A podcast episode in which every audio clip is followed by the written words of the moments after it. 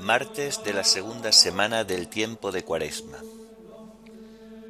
Himno en tierra extraña peregrinos. Antífonas y salmos del martes de la segunda semana del Salterio. Lecturas y oración final correspondientes al martes de la segunda semana del tiempo de Cuaresma.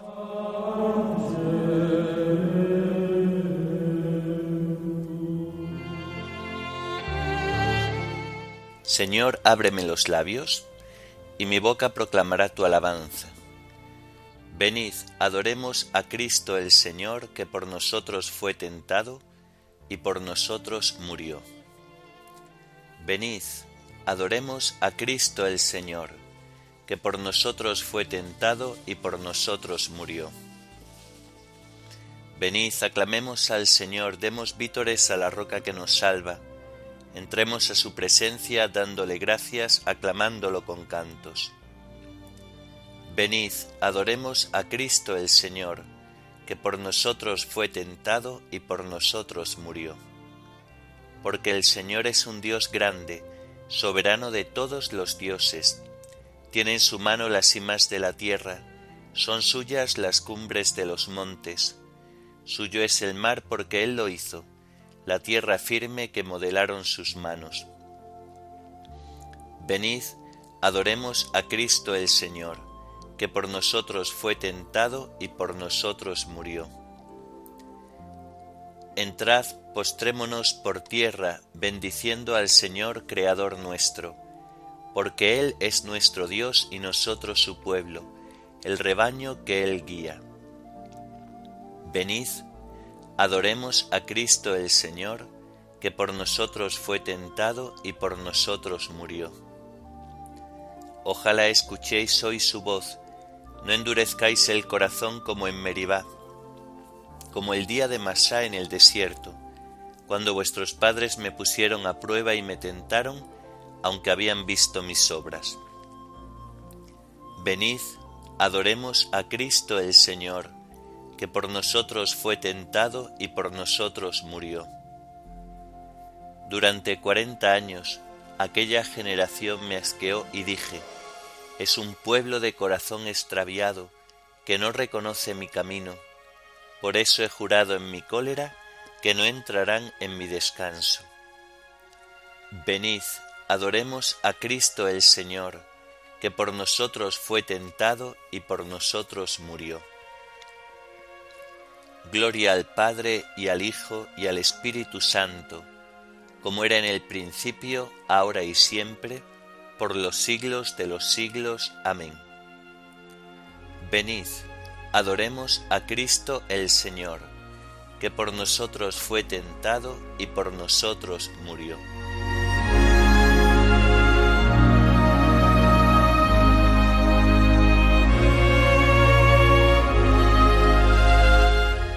En tierra extraña peregrinos, con esperanza caminamos, que si arduos son nuestros caminos, sabemos bien a dónde vamos en el desierto un alto hacemos, es el Señor quien nos convida. Aquí comemos y bebemos el pan y el vino de la vida. Para el camino se nos queda entre las manos guiadora, la cruz, bordón que es la venera y es la bandera triunfadora. Entre el dolor y la alegría, con Cristo avanza en su andadura un hombre, un pobre que confía y busca la ciudad futura. Amén.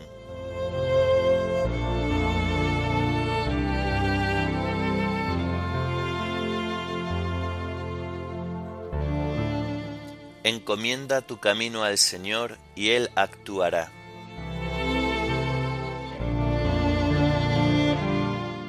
No te exasperes por los malvados, no envidies a los que obran el mal, se secarán pronto como la hierba, como el césped verde se agostarán. Confía en el Señor y haz el bien, habita tu tierra y practica la lealtad.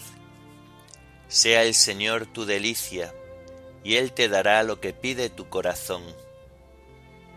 Encomienda tu camino al Señor, confía en Él, y Él actuará. Hará tu justicia como el amanecer, tu derecho como el mediodía. Descansa en el Señor y espera en Él. No te exasperes por el hombre que triunfa empleando la intriga. Cohibe la ira, reprime el coraje, no te exasperes, no sea que obres mal, porque los que obran mal son excluidos, pero los que esperan en el Señor poseerán la tierra. Aguarda un momento, desapareció el malvado, fíjate en su sitio, ya no está.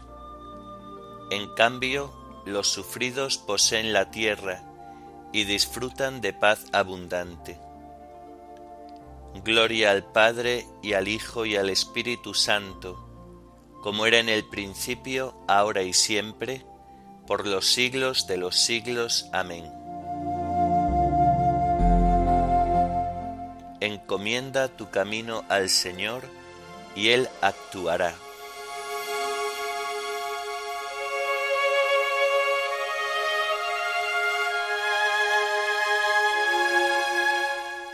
Apártate del mal y haz el bien, porque el Señor ama la justicia.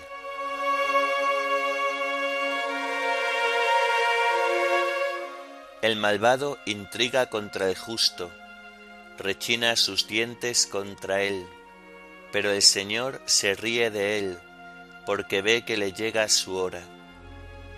Los malvados desenvainan la espada, asestan el arco para batir a pobres y humildes, para asesinar a los honrados, pero su espada les atravesará el corazón, sus arcos se romperán.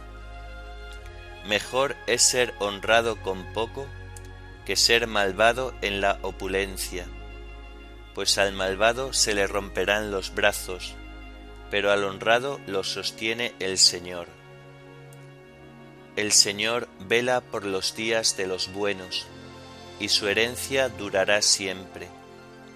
No se agostarán en tiempo de sequía, en tiempo de hambre se saciarán. Pero los malvados perecerán, los enemigos del Señor se marchitarán como la belleza de un prado, en humo se disiparán. El malvado pide prestado y no devuelve, el justo se compadece y perdona. Los que el Señor bendice poseen la tierra, los que él maldice son excluidos. El Señor asegura los pasos del hombre, se complace en sus caminos, si tropieza no caerá, porque el Señor lo tiene de la mano.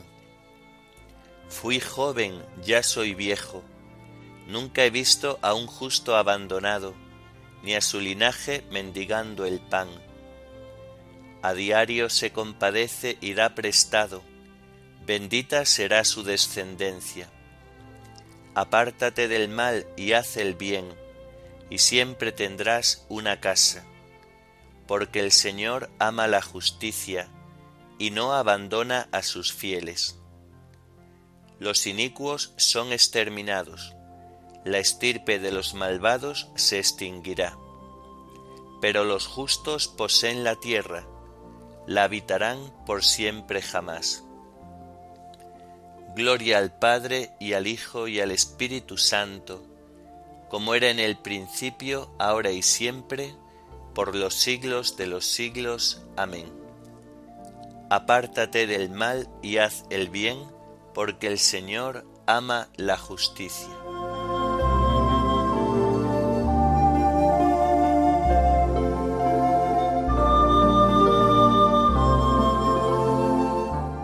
Confía en el Señor y sigue su camino.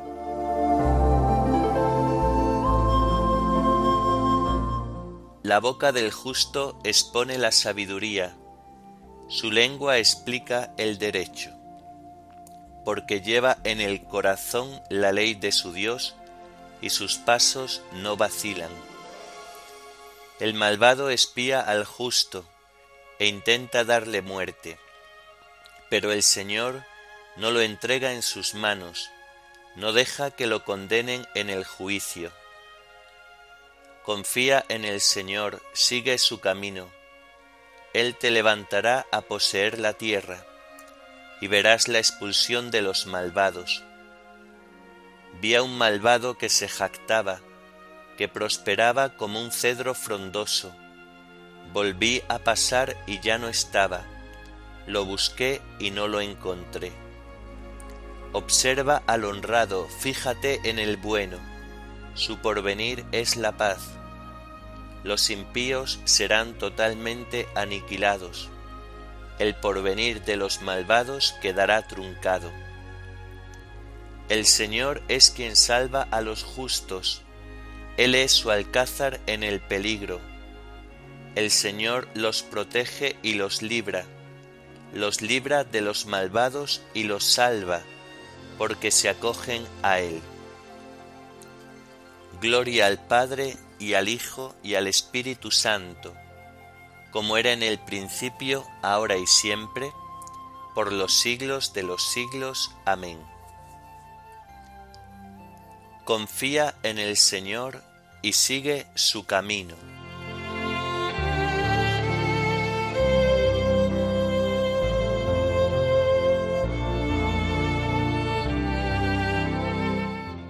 Ahora es tiempo favorable, ahora es día de salvación.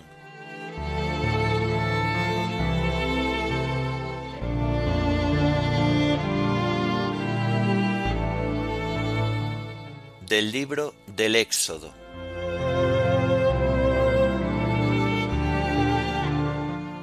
Toda la comunidad de Israel partió de Elim y llegó al desierto de Sin entre Elim y Sinaí, el día quince del segundo mes después de salir de Egipto.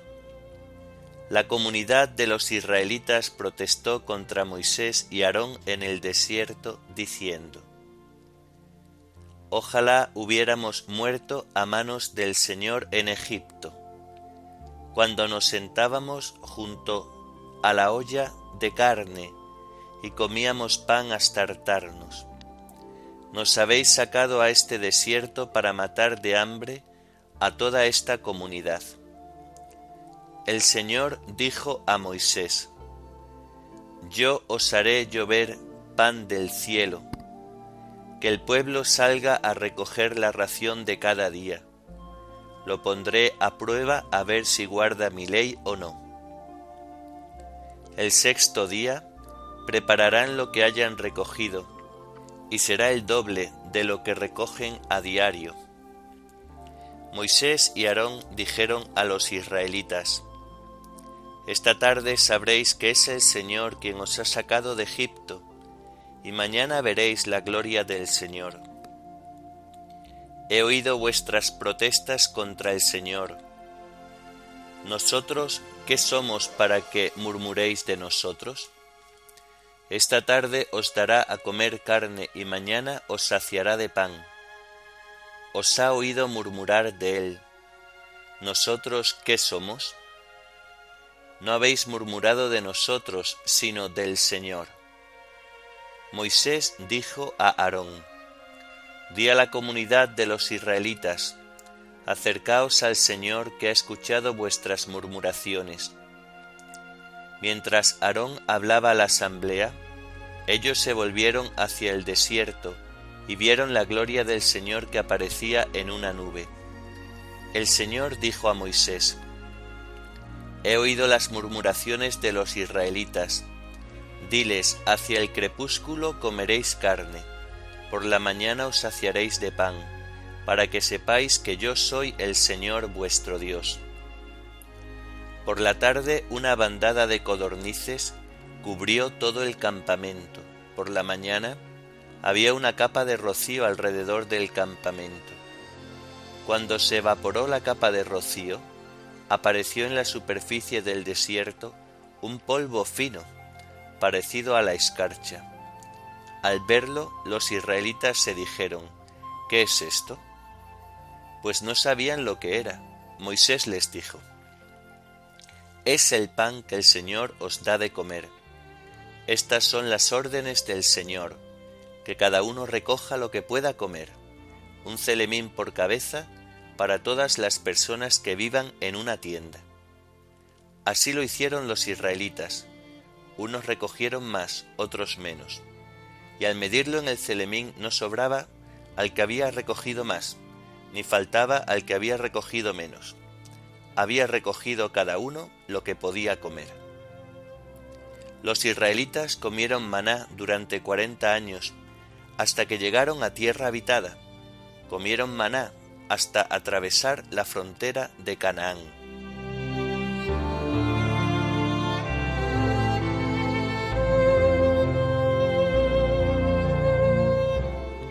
A tu pueblo lo alimentaste con manjar de ángeles, proporcionándole desde el cielo pan a punto, de mil sabores a gusto de todos. A tu pueblo lo alimentaste con manjar de ángeles, proporcionándole desde el cielo pan a punto, de mil sabores a gusto de todos. No fue Moisés quien os dio pan del cielo, sino que es mi Padre el que os da el verdadero pan del cielo de mil sabores, a gusto de todos.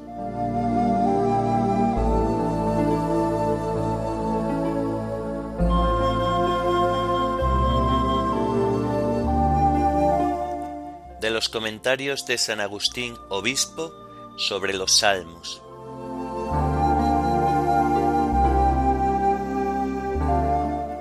Señor, te he llamado, ven deprisa esto lo podemos decir todos. No lo digo yo solo, lo dice el Cristo total, pero se refiere sobre todo a su cuerpo personal, ya que cuando se encontraba en este mundo, Cristo oró con su ser de carne, oró al Padre con su cuerpo, y mientras oraba, gotas de sangre destilaban de todo su cuerpo. Así está escrito en el Evangelio, Jesús oraba con más insistencia y sudaba como gotas de sangre. ¿Qué quiere decir el flujo de sangre de todo su cuerpo, sino la pasión de los mártires de la Iglesia? Señor, te he llamado, ven deprisa, escucha mi voz cuando te llamo. Pensabas que ya estaba resuelta la cuestión de la plegaria con decir te he llamado. Has llamado, pero no te quedes ya tranquilo, si se acaba la tribulación, se acaba la llamada, pero si en cambio la tribulación de la Iglesia y del cuerpo de Cristo continúa hasta el fin de los tiempos, no sólo has de decir te he llamado, ven deprisa, sino también escucha mi voz cuando te llamo. Suba mi oración como incienso en tu presencia, el alzar de mis manos como ofrenda de la tarde. Cualquier cristiano sabe que esto suele referirse a la misma cabeza de la Iglesia, pues cuando ya el día declinaba hacia el atardecer, el Señor entregó en la cruz el alma que después había de recobrar, porque no la perdió en contra de su voluntad. Pero también nosotros estábamos representados allí, pues lo que de él colgó en la cruz era lo que había recibido de nosotros. Si no, ¿cómo es posible que en un momento dado Dios Padre aleje de sí y abandone a su único Hijo, que es un solo Dios con él?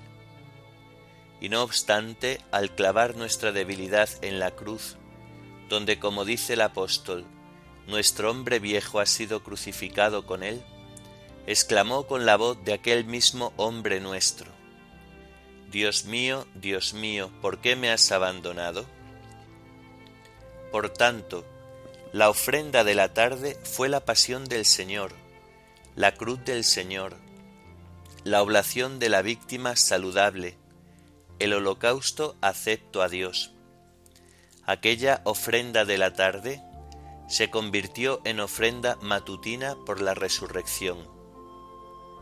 La oración brota, pues, pura y directa del corazón creyente, como se eleva desde el ara santa el incienso. No hay nada más agradable que el aroma del Señor, que todos los creyentes huelan así.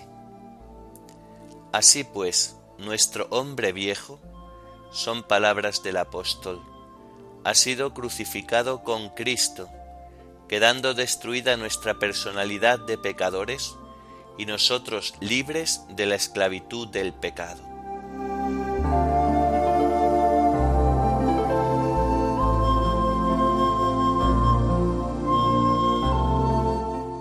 Estoy crucificado con Cristo. Vivo yo, pero no soy yo, es Cristo quien vive en mí. Estoy crucificado con Cristo. Vivo yo, pero no soy yo, es Cristo quien vive en mí. Vivo de la fe en el Hijo de Dios que me amó hasta entregarse por mí. Vivo yo, pero no soy yo, es Cristo quien vive en mí.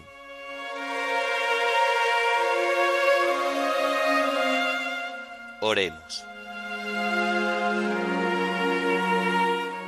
Señor, vela con amor continuo sobre tu iglesia, y pues sin tu ayuda no puede sostenerse lo que se cimienta en la debilidad humana, protege a tu iglesia en el peligro y manténla en el camino de la salvación.